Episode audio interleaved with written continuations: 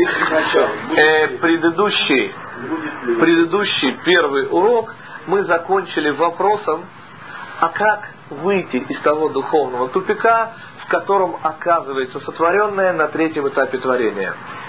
Через максимум самосознания сотворенное понимает, что что оно бесконечно далеко от Всевышнего. Почему? Потому что давайте вспомним, что все то, о чем мы говорим, происходит вне времени, вне пространства и вне материи. И вместо расстояний, вспомним, вместо времени что в этом мире, о котором мы говорим? Вместо времени. Ответ причинно-следственная связь. Там нет раньше, позже, там есть причина-следствие. Что у нас вместо расстояний? Мы уже говорили на первом уроке. Вместо расстояний у нас схожесть или не схожесть свойств. И так же, как близкими у нас называются не физически рядом находящиеся люди, а любящие друг друга, то так и здесь, на третьем этапе творения, через максимум самопознания, что обнаруживается творенное? Свою бесконечную удаленность от Всевышнего. Поскольку оно выясняет само для себя, что создано оно как желание получать. Всевышний же желание давать. Альтруизм и эгоизм бесконечно далеки друг от друга во всем, что касается духовного мира, о котором мы сейчас говорим. Именно это и есть зачин четвертого этапа. Именно здесь следует решить проблему, как получить счастье, не лишившись при этом самосознания. И ответ, он достаточно прост, хотя может быть и не совсем.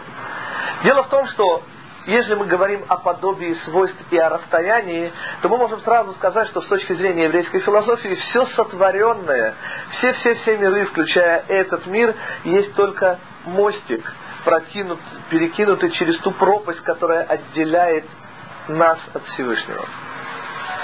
Как начинается постройка этого мостика? И только на четвертом этапе мы впервые сейчас с вами сможем говорить о самостоятельных, из свободы выбора идущих поступках сотворенного.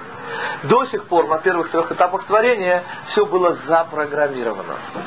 Так вот, каким образом решается проблема выхода из этого духовного тупика? Ответ – надо брать, потому что другие варианты не предусмотрены. Но брать так, чтобы это было даванием. Давайте посмотрим, о чем идет речь. Самый первый пример, я всегда вспоминаю, мне его рассказывала мама, что когда мне было годика два, может быть полтора, то, будучи скормленным, как и все другие еврейские дети, на курином бульончике, да, я где-нибудь в полтора годика, мягко выражаясь, не очень любил кушать, даже мамин куриный бульончик. И когда меня кормили, очень часто, достаточно рано, не съев половинного, отодвигал тарелку, тем самым изъявляя свою, свое нежелание продолжать кушать. Почему? Да потому что я со своей точки зрения уже наелся. И тогда чем пользовалась мама? Двумя факторами. Во-первых, моей любовью к папе и маме. Во-вторых, моим слабым знанием арифметики. Помните, что делали наверняка и ваши мамы? Она говорила мне, еще две ложечки за папу и за маму. Ну и пользуясь вот этими самыми двумя факторами, вливала в меня еще солидное количество ложек бульона. Тем самым, что называется, выполнив свою задачу. Но я для чего сейчас вспомнил об этой ситуации? Потому что те ложки бульона, которые вливались в меня после того, как я отодвигал тарелку, уже не были получением, а были даванием. То есть, по форме я по-прежнему брал. Но поскольку я это делал не для себя, я доказал, что не хочу кушать, отодвинув тарелку. А делал это за папу, за маму, помните, как еще Харсон говорил, за тетю Августу. То в этом случае я хочу квалифицировать вот это принятие как давание. Совсем маленький пример, прежде чем мы поговорим о серьезных более примерах. Представьте себе плохо одетого миллионера, которому прохожий сует монетку. Теперь, ежели миллионер, что называется, приличный, хороший человек, то он возьмет эту монетку и поблагодарит того, кто ему ее дал. Очевидным образом, эта монетка в данном случае будет квалифицироваться как альтруизм, а не как эгоизм. Как давание, а не принятие. Ведь ему эта монетка ни с какой стороны не нужна. И единственной причиной того, что он ее взял, это чтобы дать возможность прохожему дать. Более культурный, но не менее забавный, конечно же, пример, это новелла о Генри «Сила традиции». Помните? Классический американский миллионер, который имеет своего постоянного клиента нищего, которому в день благодарения за целый доллар покупает обильнейший обед. Речь идет о начале века, так что не путать с современными долларами. И что? А то, что наступает такой день благодарения, когда этот миллионер становится не просто нищим, он уже умирает от хронического недоедания, он абсолютно разорен, но сила традиции, на сэкономленный невероятными, невероятными, э, ну, не усилиями даже, невероятными жертвами, совершенно верно. Последний вот такой вот сэкономленный невероятными жертвами доллар, он кормит своего нищего постоянного клиента на целый доллар обедом. И что? А то, что так уж распорядилась судьба, или, если хотите, Всевышний, но нищему в этот день благодарение подфартило. Его уже два добрых американских дядюшки Сэма покормили обедами, плотными, хорошими обедами. И это его третий обед. И ему, поверьте, о Генри кусок в горло не лезет. Ну не лезет, понимаете? Тем не менее, сила традиции. Конец рассказа, помните? Они оказываются на соседних койках в больнице, этот от хронического недоедания, а тот от несварения желудка. Так вот, я снова хочу что сказать. Что те куски, которые ему в горло не лезли, был очевидный альтруизм. Он не брал, он давал возможность умирающему с голода, бывшему миллионеру дать. Я хочу подкрепить вот этот пример. Тем не менее, сила традиции, не забывайте. Это сила традиции. Да, теперь еврейский подход. Вслед за тем, что сказал Боря, теперь еврейский подход. Масехет, трактат Вавилонского Талмуда, называется он Ктубот, и посвящен он чему? Да очень просто. Как евреи женятся на еврейке. И мудрецы Талмуда задают замечательно интересный вопрос. Как известно, еврей обязан жениться, является активным в этом смысле, а женщина, как всегда, духовно выше, подробнее об этом в браке по-еврейски, и она дает мужчине возможность выполнить мецву, то есть жениться. Тем самым мужчина приобретает, то есть выполняет мецву, а женщина та, которая дает ему возможность эту мецву выполнить, выходя за него замуж. И потому, по еврейскому закону, под хупой происходит так называемый киньян, приобретение жены. Муж выполняет мецву и приобретает. Для этого требуется, кроме всего прочего, еще материальный адекват согласия жены выйти замуж. Мужчина дает за свои деньги купленное Нормально это золотое кольцо, но в принципе речь идет о каком-то предмете, имеющем минимальную стоимость. Он вручает этот предмет женщине, естественно, вокруг 10 приличных евреев. И что? А то, что женщина, принимая, тем самым как бы заявляет о своей готовности согласии быть его женой. До сих все понятно. Теперь какой вопрос задает Талмуд, Леш? Следующий вопрос. А если все произойдет наоборот, и женщина возьмет инициативу в свои руки, и принародно подойдет к мужчине и скажет, Арей бетабадзу, вот, говорит, через это самое кольцо, которое я даю тебе, я становлюсь тебе женой. Задают вопрос в Талмуде, мекудеши, то есть считается она замужней женщиной в этом случае? Или нет? Конечно же, если мужчина принял кольцо. Если он его не принял, говорить не о чем. Но если он его принял. Теперь, мудрецы Талмуда, и это одна из причин, почему они называются мудрецами, дают достаточно неожиданный ответ. Очевидный ответ, конечно же, ни в коем случае, потому что она была активной стороной. А ведь мецва на нем, на мужчине приказ жениться. Но мудрецы, потому называются мудрецами, они дают ответ очень неожиданный. Они говорят следующее. Если этот мужчина исключителен по своему богатству, мудрости, красоте, то тогда, если он взял кольцо, она считается вышедшей за него замуж. Во всех остальных случаях нет. Сейчас давайте подумаем, а почему мудрецы так говорят? Ответ да потому, потому что, да потому, почему мы уже, в общем-то, и объяснили. Потому что есть случаи, когда принятие есть что? Давание. И в том случае, когда к вам на ужин приходит, я не знаю, известнейший человек, да пусть известный даже своим, как бы, не самым лучшим поведением, типа, например, президента Клинтона, придя к вам на ужин в вашу частную квартиру, где вы его угощаете и иногда при этом много денег тратите на него и на его угощение, очевидным образом не вы ему даете, а он дает вам тем, что согласился прийти к вам на ужин и взять у вас.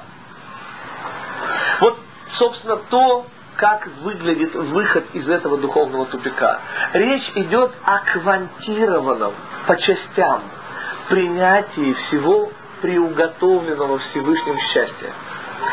При этом мы сразу же говорим о свободе выбора. Какая свобода выбора есть у сотворенного? Прежде чем мы ответим на этот вопрос, еще одно замечание. Одно из основных, может быть, в каком-то смысле самое основное правило, которое формулирует еврейская философия, это «эн кфия берухани». Невозможно принуждение в духовном. Правило достаточно очевидное, но от этого не менее основное. И что? А то, что желание или нежелание определяют поведение счастья. Мы сейчас готовы сформулировать главный закон для мира. Самый-самый главный. Дело в том, что сотворенное, и с этого начинается четвертый период творения, тот самый, который все еще не закончился, как мы сейчас увидим дальше. На четвертом периоде творения сотворенное принимает решение брать, чтобы дать Всевышнему возможность дать. То есть не брать никогда для того, чтобы удовлетворить свое желание. Для того, чтобы немножечко понять, о чем идет речь, представьте себе литературная ассоциация. Любимый рассказ Владимира Ильича Ленина, помните? Нет, Джек Лондон. Помните, «Сила духа», так назывался он? Так он назывался, никто не помнит. Ну, представьте себе человека, 30 дней, что называется, не видевшего еды, и оказавшегося вдруг за пиршественным столом. Теперь о чем идет речь? О том, что если этот человек будет есть по своему желанию есть, то вы со мной согласитесь, он не встанет из-за пиршественного стола. Он умрет за столом. Медицинский факт. Следовательно, как он должен кушать? А кушать он должен, умирает с голоду. Ответ очень просто. Ложечку, подождать и еще ложечку. И снова подождать. То есть, получается, он должен кушать, но вопреки, а не из-за собственного аппетита. Еще раз. Еще раз. В случае, когда человек будет кушать с аппетитом, умрет, кушать он должен, потому что иначе умрет от того, что не будет еды. Но он должен в этом случае кушать, не теряя самоконтроля. Есть по этому поводу еще одна замечательная литературная цитация, менее известная, нелюбимый рассказ Владимира Ильича Ленина. Я так подозреваю, что он вряд ли его вообще читал. Это Александр Грин «Ветка Амелы». Очень милый рассказ, Речь идет о хроническом алкоголике и его замечательно хорошей жене, чья жизнь, естественно, отравлена вот этим вот столь известным в России недугом. Популярен, кстати, не только в России. Ну и этот человек в какой-то момент в очередной раз говорит, все, говорит, больше не пил. Почему рассказ называется «Ветка Амела»? Так называл тот трактир, в котором он имел обыкновение сидеть. И что? А то, что он действительно, чего нормально в жизни не бывает, бывает даже такое в жизни бывает, он действительно перестает пить. И проходит год, знаете, год для хронического алкоголика, где он ни капли спиртного не принимает внутрь. И жена подносит ему, это финал рассказа, рюмку водки, говоря, милый, говорит, как бы, тебе уже можно. Вот. Теперь он видит ее, что называется, совершенно невероятной такой вот силы взгляд. Потому что она внутри конечно же, бесконечно волнуется. И он немножко, как бы, не совсем по-еврейски решает поиграть на этом деле. Он берет водку в руку, говорит, о, большое спасибо, и видит уже невероятный испуг в глазах жены, и что делает? То, чего, помните, не мог простить Никулин в операции И. Говорит, водку, говорит, вылить, водку, говорит, вы, дрете меня. Он выливает ее на руки и, что называется, вытирает их таким чистеньким спиртом. Вот я к чему? К тому, что потеря самоконтроля, смерти подобна. Но здесь же формулируется чрезвычайно важное, основное и для нашего мира правило. Я его формулирую для себя следующим образом. в этом мире ничего нельзя получить за даром. Практически в мире духовном появляется то, что называется в еврейской философии экран. Духовный экран, он же фильтр, он же называется сфера. И что и в чем задача этого духовного фильтра экрана? В соответствии с нежеланием сотворенного брать ради себя, брать из-за собственного аппетита, никогда этот экран не пропускает порцию счастья, если это причина ее получения мой эгоизм, мое желание просто хочу получить. В этом случае оно не проходит. У меня есть совершенно простые примеры из нашего мира, где это правило работает. Понимаете ли, ну первый пример я беру очень такой крайний. Представьте себе умирающего от жажды, который в пустыне уже ползет последний предел его физических сил к источнику воды. Что в этом случае мы можем сказать? У нас с вами есть возможность, и у него, естественно, тоже, ощутить, представить себе воду, настоящую воду, как она течет из гортани и понемножку наполняет желудок. Только если мы пойдем на это, то есть нафантазируем себе то, чего в реальности не существует, то с тем, кто ползет к источнику воды, все будет ясно. Он до реального источника воды не доползет. То есть его жажда не только что не уменьшится, хотя он ощутит воду, ощутит ее на один момент времени. Но после этого его жажда станет лишь только больше. Теперь я специально взял крайний пример, потому что в них легче всего увидеть то, о чем мы говорим. Пример, который может быть проверен каждым из здесь находящихся и тех, кто слушает эту кассету. Речь идет о чем? Наверняка даже почти все вы эту в своей жизни испытывали и сами. Представьте себе, что вам сегодня вечером предстоит замечательная вечеринка, от которой вы очень многого ожидаете. Ну, в смысле удовольствия и прочего. Теперь представьте себе, что вы на секундочку позволите себе предвкусить. Поймите, не запланировать, а почувствовать удовольствие который вы хотели бы испытать на этой вечеринке. Гарантируется на все сто процентов, что 33 других удовольствия на этой вечеринке вы получить сможете.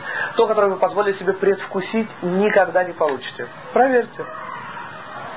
Мы двигаемся дальше. Итак, четвертый этап творения – это выбор между двумя возможностями.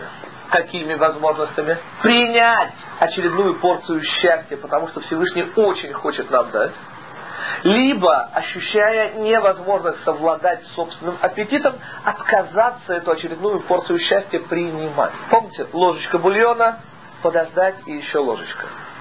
Теперь я впервые хочу, что называется, провести параллель с Торой. Вспомним, что Тора говорит о том, что первый человек, Адам решен, был сотворен и помещен в Эдемский сад. А для чего помещен в Эдемский сад? Чтобы возделывать его. Обрабатывать и охранять. Да. Вот прообразы всех еврейских законов. Обрабатывать, если воспользоваться правилами дорожного движения, это какие мецвод? Предписывающие знаки, правила. А охранять? Запрещающие. Кстати, от кого охранять? Очевидным образом от себя, от кого еще. А как понимать обрабатывать? Ведь мы сейчас увидим, чуть ниже мы скажем, что появление материи это следствие промаха первого человека. Тем самым Тора, говоря о Эдемском саде, ни о чем материальном не говорит. Так что же, простите, в этом нематериальном саду требовало обработки? И в чем смысл охранять от себя? Что охранять? Так вот, Тора, как и во многих других случаях, пользуется тем, что в Кабале называется язык ветвей. У, у всякого как бы, материального предмета есть духовный корень, духовный аналог. Для тех, кто хочет физические ассоциации, можно говорить о потенциальной энергии, связанной с любым материальным предметом. Что называется, пощупать ее нельзя, эту потенциальную энергию. Но говорить о ней вполне возможно. И даже измерить ее. Так вот, о чем идет речь? О том, что в духовном все абсолютно, и потому мы можем пользоваться для обозначения духовных корней их материальными аналогами. Такой специальный язык получается. В этом случае, что мы можем понять из слова сад, и почему это называется садом? Ответ Потому что речь идет о работе, которая внизу, и о плодах жизнедеятельности, которые наверху. Кстати, отсюда идет непонятность еврейских мецвод. Работа внизу, а результаты там наверху. Отсюда, снизу не видно. Сад, первый человек и тот самый пресловутый змей. Не к ночи будь помянут. Вообще лучше как бы не вспоминать, да? Но вспоминать придется. Так вот, как всем хорошо, наверное, известно, выбор человека после того, как змей убедил его вкусить от плодов, от запрещенных плодов дерева познания добра и зла, он, естественно, между добром и злом.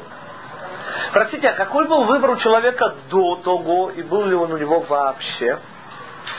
Ответ у нас получается достаточно простой. Выбор обязательно был. Почему? Да потому что Тора говорит о том, что человек был сотворен и вслед за этим помещен в Эденский сад, чтобы работать. А под работой, естественно, подразумевается свобода выбора. Потому что иначе, если ее нет, то мы говорим о чем? О роботах. А мы же говорим все-таки о человеке. Итак, я хочу сейчас сказать следующее, по-моему, достаточно очевидную вещь. Выбор первого человека до того, как он свалился в пучину добра и зла, был между хорошо и лучше. Теперь, с точки зрения квантированного принятия счастья, получается очень просто. Что мы оцениваем по шкале хорошо, лучше, как хорошо? Отказ от принятия очередной порции счастья. То есть ощущаю эгоизм, не могу с ним ничего сделать, и потому не беру. В этом случае это определяется как хорошо. А что еще лучше? Принять счастье вопреки собственному эгоизму. Ради того, чтобы дать возможность Всевышнему дать. Собственно, как это работает в нашем мире? Не то, чтобы у нас есть уровень этот, но в духовном ничего не исчезает и не меняется. Все, что появилось, остается, и рождаются только новые вещи. Какой пример всегда привожу? Представьте себе знойным августовским днем в Иерусалиме, в центре города, идет женщина. Жара совершенно невыносимая. И на каждом шагу подают замечательно прохладное мороженое а у нее диета. Ну, совершенно стандартная ситуация. Выбор этой женщины. Если она покупает себе стаканчик мороженого, то получает прямое удовольствие от поедания холодного мороженого в жаркий день. Самое удивительное, что если она отказывает себе в этом удовольствии, я сразу вспоминаю определение аскета. Знаете, кто такой аскет? Человек, получающий удовольствие от того, что отказывает себе в удовольствии. Так вот, как ни странно, отказавшись кушать это мороженое, то есть отказавшись от удовольствия, тем не менее мы с вами вот в такой ситуации, отказывая себе, тоже получаем удовольствие, совершенно иное. Назовите его удовольствие от самоконтроля, от собственной силы воли, от того, что вы внутри себя понимаете, что поступаете верно и правильно. Вот это некий аналог в выборах между хорошо и лучше. Теперь мы уже вплотную подошли к тому, как и почему произошел большой взрыв. То есть тот вопрос, который физиками за ночь быть не может, он относится уже к метафизике, потому что физика начинается от большого взрыва и далее. Мы сейчас не более не менее посягнем и дадим достаточно простой ответ на вопрос, а почему появилась материя. Конечно же, во всем виноват змей. Это все понятно. Но, чтобы хоть немножечко зацепить то, как это было и почему потребовалась материя, и зачем был большой взрыв, мы скажем вот что. Величайший еврейский мудрец Рав Моше бен Маймон говорит, что выбор первого человека был между категориями истина и ложно. Как следует это понимать? То есть, то, что мы назвали хорошо лучше, Рамбам, аббревиатура Раби Моше бен Маймон, называет истинно ложно. Почему?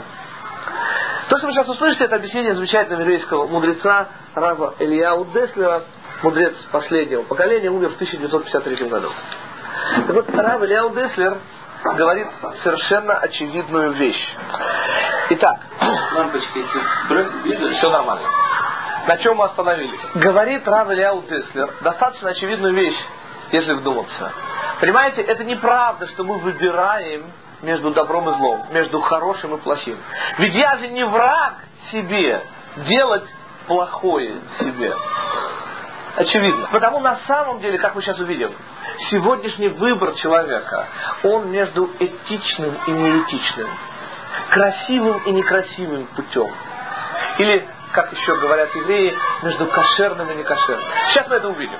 Но прежде, но прежде скажем следующее. Что имеет в виду Рамбам, говоря о том, что выбор, который мы определили как хорошо и лучше, он на самом деле истинно ложно. Есть такое совершенно замечательное определение реальности. Реально все то, что связано со Всевышним. И, соответственно, все не связанное со Всевышним иллюзорно. Поскольку Всевышний есть первопричина всего существующего, то то, чему он является причиной, естественным образом в некотором смысле существует. То, чему он не является причиной, не существует вообще. Тем самым является плодом нашей фантазии. И к чему я сейчас подвожу? К тому, что для первого человека очевидным образом все, что вело к Всевышнему, было реальным. Все, что не вело к Всевышнему, было лишь иллюзией. И я поясняю это следующим тривиальным примером из нашего мира. Понимаете, когда перед нами на двух соседних тарелках лежит совершенно куше, кошерный кусок говядины и совершенно не кошерный кусок свинины, нам с вами, в отличие от того, что видел первый человек, кажется, что и то, и другое еда. Просто эта еда кошерная, а эта еда не кошерная. Первый человек видел ну, не глазами, естественно, а для него было очевидным. Лучше один раз увидеть, чем семь раз услышать. Для него было очевидным, что свинина, которая не ведет к Всевышнему, которая запрещена Всевышним, не есть еда вообще. Это не путь. Это иллюзия пути. Как же он смог выбрать? Сейчас, одну секунду. Сейчас как раз это хочу объяснить. Совершенно верно. Как же он промахнулся? Помните, Рабинович стрельнул, стрельнул, промахнулся и попал немножечко в меня. Дело в том, что на иврите слово грех отсутствует вообще. Весьма знаменательный факт. Нет слова грех. Чисто христианское понятие. Что есть у евреев? Хет. Хет это промах. Лехахти промахиваться. Лехахти это матара. Не попадать в цель. Теперь, а вон искажение. Есть еще самый высокий уровень, не дай бог, бунт, пеша. Вайвша Моав де Израиль, сказано в Торе. И взбунтовался Моав против Израиля. Есть три уровня. Самый простой из которых и просто решаемый это промах. Не дай Бог, человек, видящий истину и ложь, видящий реальность и иллюзию, как он мог промахнуться? Ведь это же реально. А это слова змея. Что-что? Как откуда взялся змей? Всевышний послал. Об этом в третьей кассете. Возможность зла. Всевышний создал возможность зла. И как ты услышишь в следующем уроке, змей должен был стать пьедесталом нашего почета, а стал камнем нашего преткновения. Но об этом дальше. Сейчас меня интересует вопрос, как можно объяснить хоть чуть-чуть мотивировку, как, находясь на столь высоком уровне, где все было очевидно, он все-таки промахнулся? Ответ, как ни странно, достаточно простой. Можно ассоциировать промах первого человека как сознательное принятие наркотика. Я потому здесь пользуюсь аналог, аналогом. То есть наркотик, он аналог того, что произошло. Почему? Потому что наркотическое состояние не всегда, но иногда смешивает иллюзию и реальность. Делает их неотличимыми друг от друга. Опиум, как описывает его действие, по крайней мере, создает как бы всякие фантазии, которые совершенно реальны. И вы никак не сможете их отличить. Нечто подобное состоянию опьянения, когда непонятно, что реально, а что нереально. Так вот, зачем он это сделал? Ответ, чтобы как бы работа была тяжелее. Есть такая песня времен моей юности, называется она «Багульник», и там звучат следующие строки. Трудная, следующая строка, трудное счастье, находка для нас – к подвигам наша дорога. Новое поколение уже смеется. Я ведь о чем? О том, что здесь заложена некая мысль, которую, в общем-то, и высказал змей. Иди на понижение. Потому что естественным образом повысится зарплата. Чем тяжелее работать, тем больше будет твоя заслуга. Вот это в двух словах, это, конечно, не исчерпывает тему, но в двух словах то, что явилось мотивировкой. То, чем змей смог искусить человека. Станешь еще, это хорошо, но лучше было бы его не слушать. А зарплата меньше будет. Зарплата не была бы меньше. Надо было положиться на Всевышнего. Мы об этом поговорим чуть позже, на следующем уроке. А сейчас мы продолжаем. Каким образом появляется и почему в результате промаха появляется материя. В общем-то, сейчас я хочу поговорить о пяти основных свойствах материи, которые позволят нам понять, собственно, о чем идет речь. Первое свойство материи не по важности, а просто у меня такая традиция, я в течение последних шести лет каждый год придумываю одно очередное определение материи. Пока их пять, может быть в этом году придумаю еще одно шестое, но пока их только пять. И я это хронологически излагаю. То, которое я придумал первым, звучит следующим образом. Материя, то, что делает мысль неравной поступку. По-нашему, по-простому, нравственный тормоз. Ведь поймите, человеку, извините, черти что в голову иногда приходит. Такие вещи, о которых потом вспоминать стыдно, а не то, что, не дай Бог, говорить о них. И что? А то, что слава Богу, что мысль не равняется поступку. Как это сказали братья Стругацкие, как раз то, что наиболее естественно, наименее присуще человеку. В чем человеческое в человеке? Хочу, делаю, это уровень животного. Хочу, думаю, а потом делаю или не делаю. Вот это человек. Помните, купил на базаре собачка. Такой умный собачка, я ей говорю, иди сюда. И она идет. Или нет. Так вот, о чем речь идет? О том, что материя создает замечательную возможность подумать и решить. Материя как нравственный тормоз. От мысли до поступка не так просто дойти. Процитирую Шекспира из Гамлета. Если не ошибаюсь, первый акт. И начинание, взнесшееся мощно, сворачивая в сторону свой ход, теряют имя действия. И это не всегда плохо, иногда слава Богу. Итак, первое определение материи, первая характеристика материи. Материя делает мысль неравной поступку. Второе свойство материи. Материя причина любого недостатка, неадекватность. Мысль, Леша, изреченная есть ложь. Кто сказал? Федор Иванович Тютчев. Лучше не скажешь. Помните, как сказал один гениальный художник, нарисовал, нарисовал, говорит, совершенно гениальную картину. Потом, говорит, изобразил ее в красках на холсте и все испортил. Почему поэты называются у нас гениальными и делятся на гениальных и на просто хороших первоклассных? Это очень просто. Потому что действительно мысль, выраженная словами, это мысль, заключенная в слова. ЗК, заключенная в слова. Я вам приведу маленький пример, но гениальный всю тебя, от гребенок до ног, как трагик в провинции драму Шекспирову. Играл я на память и знал на зубок. Шатался по городу и репетировал. В чем шедевристость Бориса Леонидовича Пастернака? В том, что он отходит слова и создает образ. Это сказка, это фантастика. Слова заключают мысль. Гениальным мы называем того поэта, который может создать образ адекватный через слова. Вопреки в каком-то смысле словам. Вот это называется гениальность. Вот это называется шедевр. Итак, второе определение материи. Вопросы по нему есть? Еще раз. Материя – причина любого недостатка. Третье определение. Я все-таки не совсем понял. Да, Павел. Вы сказали, что если мы выразим какой-то образ слова, то это будет, мы его не сможем выразить полностью. Адекватно. Угу. Будет с недостатком. А что будет с недостатком? Причина будет, э, материя будет с недостатком или, или ее выражение, отображение наших слов? Нет. Все, что я имею в виду, это что твой внутренний, создавшийся у тебя образ, он адекватен. То есть вне материи адекватно. Когда ты пытаешься сейчас, сейчас, секундочку. Когда ты пытаешься выразить вот это совершенное в духовном смысле, через материальное, через слова, через жесты, через мимику, то, как известно, не все мы гениальные поэты, не все мы гениальные мимы. И кого мы называем гениальными? Только тех, кому удается достигнуть уровня адекватности. Очень хорошо, но при чем тут материя?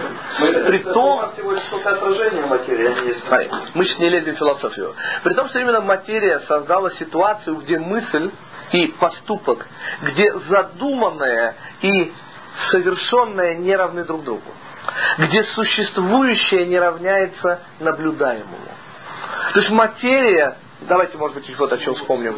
Говорят мудрецы, что ощущение души, которое попадает в человеческое тело, подобно ощущению человека, которого запирают в каменный мешок. То есть материя замечательным образом ограничивает. Что-что? Мы продолжаем дальше. Все пять характеристик материи подчеркивают некую сторону, каждая свою сторону ограниченности того мира, в котором мы живем. Следующее определение, оно тоже, как и все другие, очень важно. Материальном, на материальном объекте, чего совершенно невозможно в духовном, на материальном объекте можно закрепить два противоположных духовных качества – Помните, мы с вами говорили, что в мире духовном нет расстояния. Есть несхожесть свойств. Ненависть и любовь безгранично далеки в мире духовном. Но знаменитый комплекс «любовь-ненависть». Мы одновременно эгоисты и альтруисты. Вспомните хотя бы, как мудрецы, мы говорили об этом на первом уроке, определяют человека. Помесь ангела и животного. При том, что только с материальным объектом могут быть связаны два совершенно противоположных качества. С точки зрения определения в мире духовном, их не схожесть сделает их максимально далекими. Материя то, что позволяет существовать в одном объекте двум совершенно противоположным духовным качествам. То есть мы действительно одновременно альтруисты и эгоисты. Еще одно качество материи – Четвертое по счету – материя маскарадный костюм Всевышнего. Однажды еврейскому ребенку, он потом стал очень известным еврейским ученым мужем, подошел дяденька и сказал, мальчик, хочешь монетку? Покажи, где Всевышний. Мальчик посмотрел на дяденьку, сказал, дяденька, я вам дам две монеты, если не покажете, где его нет. Так вот, с этим можно ассоциировать то, что однажды произошло в Бейт Мидраше, в Ешеве котских хасидов. Начало 19 века знаменитейший рав Мендель из Коцка. Минахем Мендель из Коцка. Коцкер, раби из Коцка, однажды входит в собственную Ешиву, ударяет по столу и кричит своим хасидам, где Бог? Хороший вопрос, правда? Совсем простой вопрос. Когда хасиды совершенно оцепенели, потому что, понимаете, вопрос задает Раби из Коцка. Раби из Коцка ответил, Всевышний там, в этом мире, куда его впускает человек. В этом мире существует одна, если хотите, суверенная территория, не заполненная Всевышним. Имя ей человек. Единственное, что имеет собственные желания, которые могут не совпадать с желаниями Всевышнего. Единственное, кто имеет у нас здесь свободу выбора, и потому в некотором смысле независим, это сам человек. И что? А то, что мы начали с чего? Того, что четвертое свойство, четвертое определение материи – маскарадный костюм Всевышнего. По этому поводу маленькая история. Она произошла с пятилетним Ихилом Михлом, будущим хасидским рэбе. Он воспитывался в доме собственного деда, раби Боруха из Межибожа. И однажды дедушка слышит горький плач. А ведь только дети по-настоящему могут плакать. Горько, не фальшиво. Потому что взрослый человек, у него очень много всего. Он никогда не может быть до конца искренним. На все сто процентов. Потому что слишком сложная натура у человека. Слишком много всего намешанного в человеке. И даже тогда, когда что-то главное в нем подавляет все остальное, есть еще и все остальное. Вот я о чем. Потому у детей очень искренний плач. И что? А то, что он, естественно, дедушка, Раби Борух из Межибожа, бежит успокаивать собственного внука и спрашивает у него, а что, собственно, случилось, почему ты так горько плачешь? И что слышит? Внук Ихил Михил, захлебываясь, говорит ему следующее. Понимаешь, говорит дедушка, я играл со своим товарищем в прятки. Я, говорит, запрятался, жду, жду, жду. А он, оказывается, даже меня не искал. Дедушка так глубоко вздыхает и говорит, да, говорит, то же самое говорит Всевышний. Я, говорит, спрятался, а меня, говорит, даже не... Итак, еще одна характеристика материи – маскарадный костюм Всевышнего. Последнее, в общем-то, то, что уже почти не потребует объяснения, потому что мы сказали об этом выше, материя создает иллюзию реальности достижения Всевышнего некошерным путем. То есть только из-за материи мы можем ошибаться и принимать желаемое за действительное. Некошерное за кошерное. И здесь тот самый главный вывод, который я хотел сделать для нас с вами сегодня, здесь, сейчас. Конечно же, сегодня человек не выбирает между хорошим и плохим. Ну, когда-то не враги же мы, как я уже сказал, себе делать плохое. Тем самым выбор современного человека после появления материи, он каков? Между этичным и неэтичным, красивым и некрасивым, кошерным и некошерным.